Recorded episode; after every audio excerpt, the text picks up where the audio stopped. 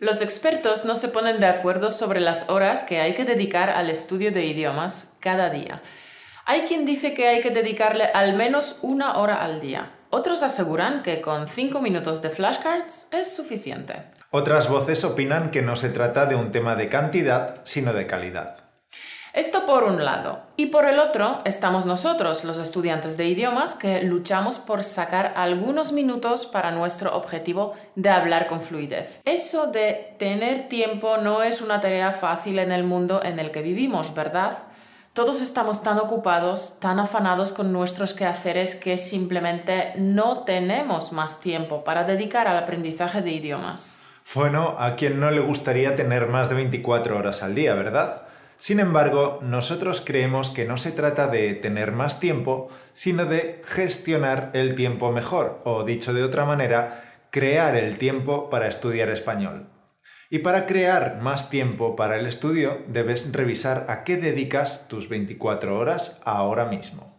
Revisa tus actividades, revisa qué haces cada hora, dónde se te escapa el tiempo. Luego elimina las actividades que te distraen y dedica ese tiempo a tus metas. Fácil. primer problema solucionado. Supongo que mientras nos escuchas te surge una pregunta. Ya, esto suena muy bonito y muy lógico, pero si tengo que crear el tiempo para estudiar español, quiero saber cuánto tiempo debo crear. ¿Cuánto tiempo tengo que dedicarle al español cada día? ¿Cuánto tiempo es suficiente? Muy buena pregunta. Desgraciadamente, la respuesta no es fácil. Y tal como hemos dicho al principio, incluso los expertos no están de acuerdo. Pero intentaremos darte nuestro punto de vista y luego tú, campeón, tomarás tu decisión, ¿vale? Primero consideremos qué hay implícito en esta pregunta. ¿Cuánto tiempo tengo que dedicarle al español cada día? Esta pregunta implica que la cantidad de tiempo que se invierte en el aprendizaje de idiomas es directamente proporcional a los beneficios que saques de ello. Es decir, cuanto más estudies, más rápido alcanzarás la fluidez. ¿Tú qué opinas, figura? ¿Cuanto más estudies, más rápido alcanzarás la fluidez? Ciertamente parece lógico y es una manera de simplificar el complejo proceso de aprendizaje de idiomas. Pero seguro que has oído hablar de la regla de las 10.000 horas, ¿verdad?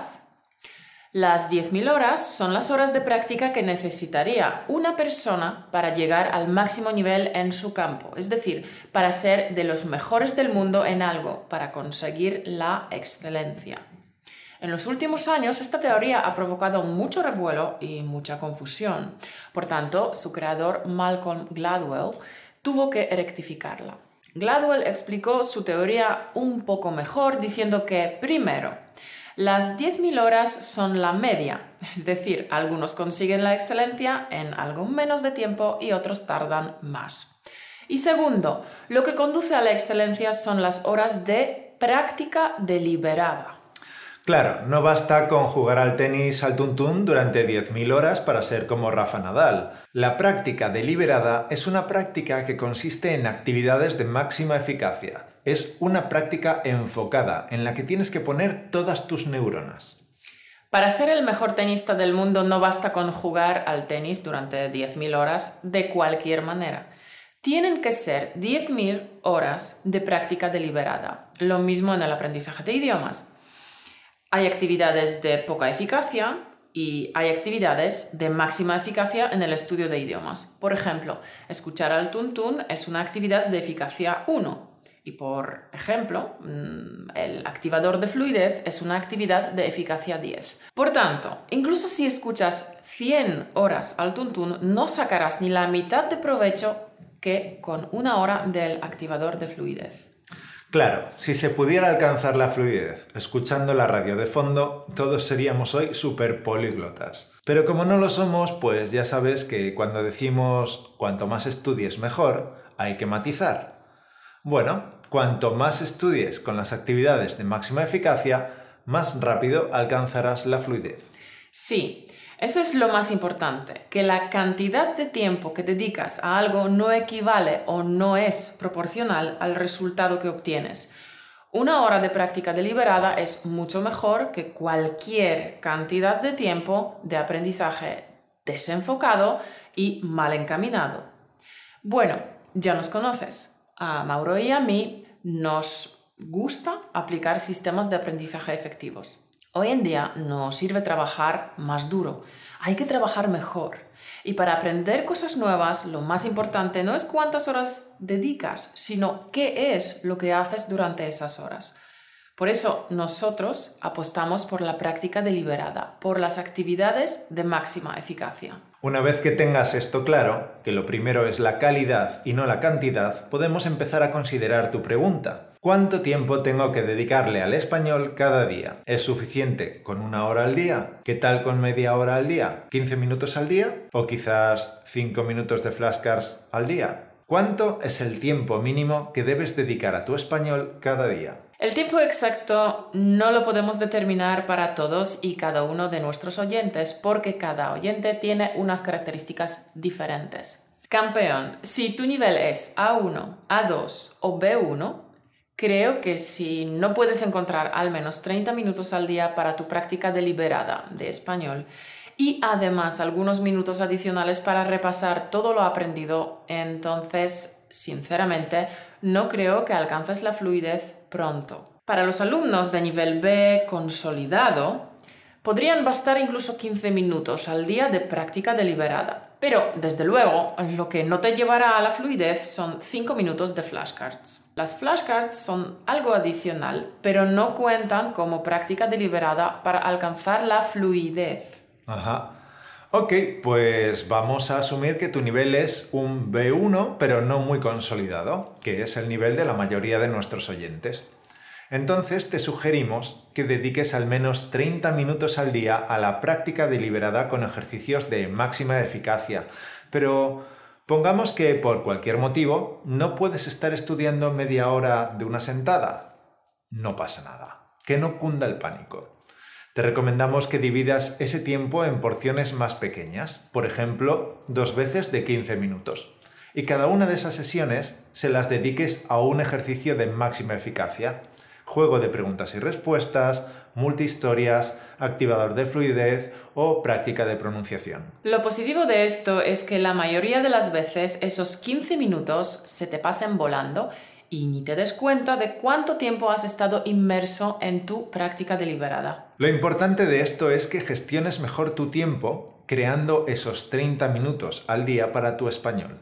Es más, es importante que mantengas el hábito de dedicarle un tiempo todos los días. Si fallas un día no pasa nada, no es el fin del mundo, pero no falles más porque no conseguirás tu meta. Hay otros factores importantes que también repercuten en el aprendizaje exitoso de idiomas como por ejemplo el compromiso del estudiante, gestión de expectativas, gestión del fracaso, gestión de emociones, perseverancia, motivación, disfrutar con el proceso, poner todas las neuronas y toda la concentración en la práctica, no distraerse, no dispersarse, eliminar toda la actividad frenética e improductiva, eliminar el ruido mental, ser responsable del propio aprendizaje, un montón de cosas. Es verdad, la mentalidad y la actitud del alumno es muy importante. Y de esto hablamos en el podcast 157. No conseguirás aprender idiomas hasta que te conviertas en una persona preparada para absorber idiomas. El cambio de mentalidad es clave. Bueno, como conclusión del capítulo de hoy, el tiempo dedicado a aprender un idioma varía enormemente de una persona a otra. Unos dedicarán una hora, otros con media hora conseguirán avanzar hacia su meta. Eso sí, no creo que conozcas a nadie que haya alcanzado la cima con 5 minutos de flashcards o estudiando al tuntún. Tonterías. No lograrás hablar español con fluidez por ciencia infusa. Olvídate de eso. Diseña tu plan de acción y no te apartes de tu camino. Bien dicho, Mauro. Como cita motivacional me gustaría que te quedaras con dos palabras, porque todo, absolutamente todo lo que he aprendido en esta vida se resume en dos palabras. Sigue adelante. No se trata de empezar siendo grande, sino de terminar siendo grande. El error de muchos estudiantes de idiomas es siempre el mismo, querer hablar con fluidez de un día para otro. Eso no ocurre. Detrás de la historia alucinante de cualquier políglota hay mucha aplicación, tenacidad y perseverancia. La mejor filosofía es el pasito a pasito, sin prisas, pero sin pausa. Hay que empezar a caminar y no parar, cada día un poco. Y tener la obsesión de dar siempre lo mejor de uno mismo y disfrutar mucho del camino el resultado acabará llegando. Sigue adelante, fiera. Recuerda que pasito a pasito se llega a todas partes, así que mucho ánimo porque confiamos en ti. Sabemos que te vas a convertir en un crack aprendiendo y absorbiendo idiomas. Si te sirve todo esto, danos un like, síguenos en YouTube, en Google Podcast o donde quieras y así nos veremos el lunes que viene. Hasta la semana que viene. Que tengas una semana estupenda.